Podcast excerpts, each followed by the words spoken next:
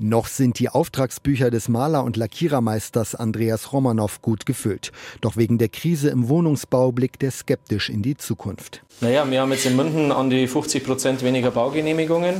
Was letztes Jahr nicht genehmigt wurde, wird dieses Jahr nicht gebaut, können wir nächstes Jahr nicht streichen. Die Aufträge werden weniger werden. Im Moment haben die Handwerksbetriebe durchschnittlich Aufträge für zehn Wochen.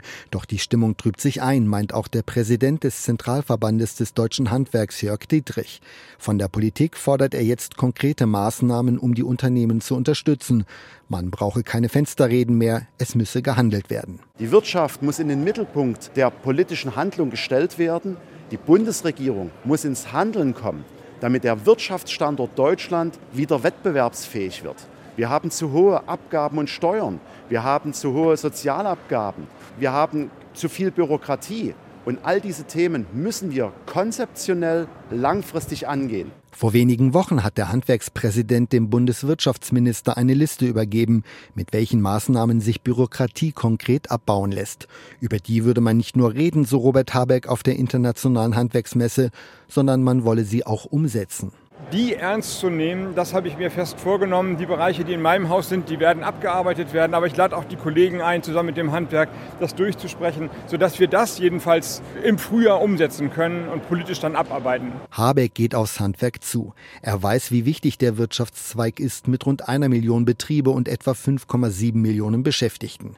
Ein Wirtschaftszweig, dem aber viele Fachkräfte fehlen auch weil immer noch viele Jugendliche lieber studieren, als eine Ausbildung zu machen. Es gibt manchmal Dünkel, da will ich nicht drüber hinwegreden, dass äh, eine akademische Ausbildung, Kopfarbeit irgendwie mehr wert ist, als mit den Händen zu arbeiten. Und das ist falsch. Das ist auch fast unanständig. Deswegen das Werben dafür, sich nicht versuchen, mit Wertekategorien zu spalten, sondern die Gleichwertigkeit als gesellschaftliche Leistung immer zu sehen. Damit sich mehr junge Leute für eine Ausbildung im Handwerk entscheiden, schlägt Habeck vor, an den Berufsschulen Übernachtungs- oder Wohnmöglichkeiten zu schaffen, damit sie nicht durch hohe Wohnkosten von einer Ausbildung abgeschreckt werden. Politik und Handwerk haben viele Dinge zu bereden. Kritisch sieht Handwerkspräsident Jörg Dietrich Tendenzen, auf die Straße zu gehen und dort gegen die Berliner Wirtschaftspolitik zu demonstrieren. Deswegen die klare Forderung an die Bundesregierung, kommen Sie ins Machen.